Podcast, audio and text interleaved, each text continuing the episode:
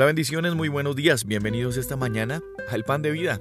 Hoy es sábado, estamos terminando ya una semana, nos estamos preparando para em, un día de celebraciones, de reuniones familiares, de iglesia, de amigos, todo en torno al nombre de Jesús, todo en torno a aquel quien durante toda esta semana ha extendido su brazo de amor y el que nos ha dejado ver su misericordia, multiplicarse cada mañana, ser nueva cada mañana.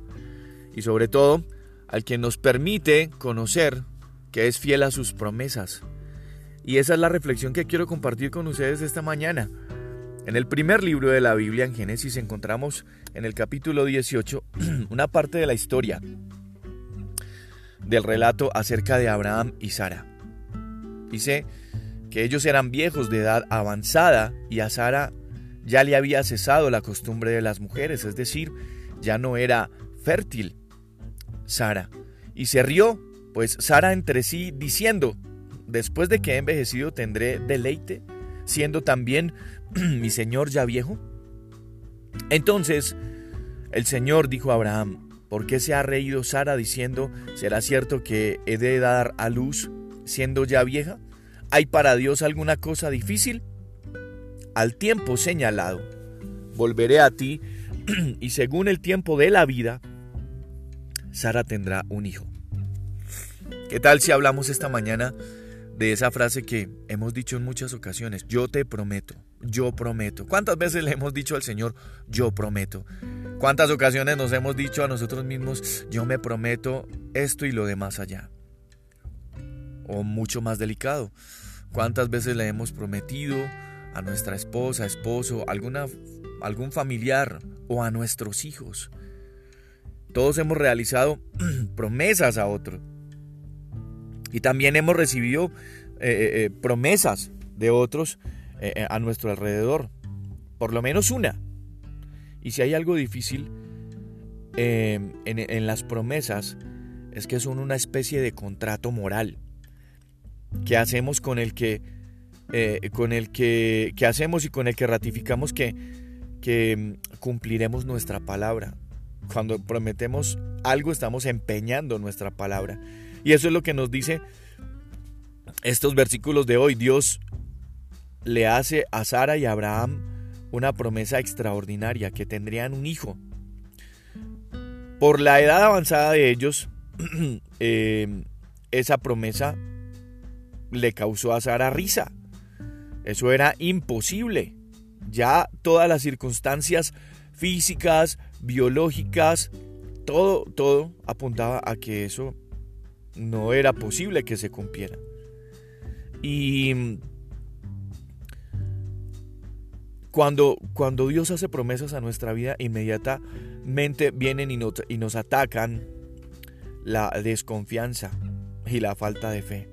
Pero el Señor con su misericordia y sentido de cuidado optó por responder con amor incondicional diciéndole a ellos, ¿será que hay para Dios alguna cosa difícil? De esa manera, le recordó a Sara que su palabra es cumplida. Y, y, la palabra de Dios tiene poder en sí misma.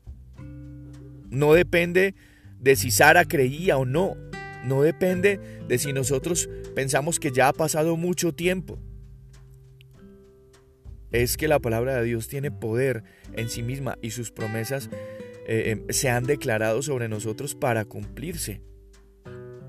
Dependen de la capacidad y de la grandeza del Señor mismo para cambiar la naturaleza de las cosas.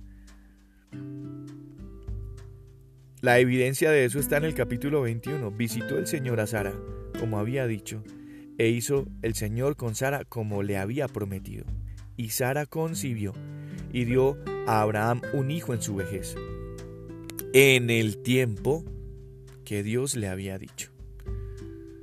Cuando nosotros leemos una promesa del Señor en la Biblia, en su palabra, tengamos por seguro que esa promesa será cumplida porque es eh, la constante en la voluntad del Señor. Y Él es perfecto en lo que decide. así como establece su misma palabra. Dios no es hombre para, para que mienta, ni hijo de hombre para arrepentirse. Él dijo y no hará. Hay una pregunta ahí. Habló y no lo ejecutará. Eso está en Números, el libro de Números capítulo 23, el verso 19. Así que, para terminar esta semana y esta reflexión del pan de vida, quiero decirte que cuando la duda te haga débil, recuerda, nada es imposible para Dios. Que cuentas con la garantía de sus promesas. El Salmo 138.2 dice, todas tus promesas están respaldadas en tu nombre. Es decir, la garantía que nosotros tenemos en todo lo que Dios nos ha prometido es su mismo nombre, el nombre de Jesús. Así como cuando tú dices o, prometes algo, comprometes tu reputación, comprometes tu palabra. Dios hace exactamente lo mismo con nosotros, con la única diferencia que ese nombre, el nombre de Jesús, es la garantía que nosotros tenemos de que todas esas promesas han de cumplirse y estar convencidos de que ya muchas de ellas se han cumplido en nuestra vida. Hay que agradecer al Señor por su palabra, hay que agradecer por sus promesas, pero hay que estar firme en esas promesas, entendiendo que a su tiempo Dios cumplirá esas promesas en nuestra vida. Yo soy Juan Carlos Piedraíta y este es el Pan de Vida. Muchas gracias a todos ustedes por escucharlo, por compartirlo y cuídense mucho siempre. Un abrazo.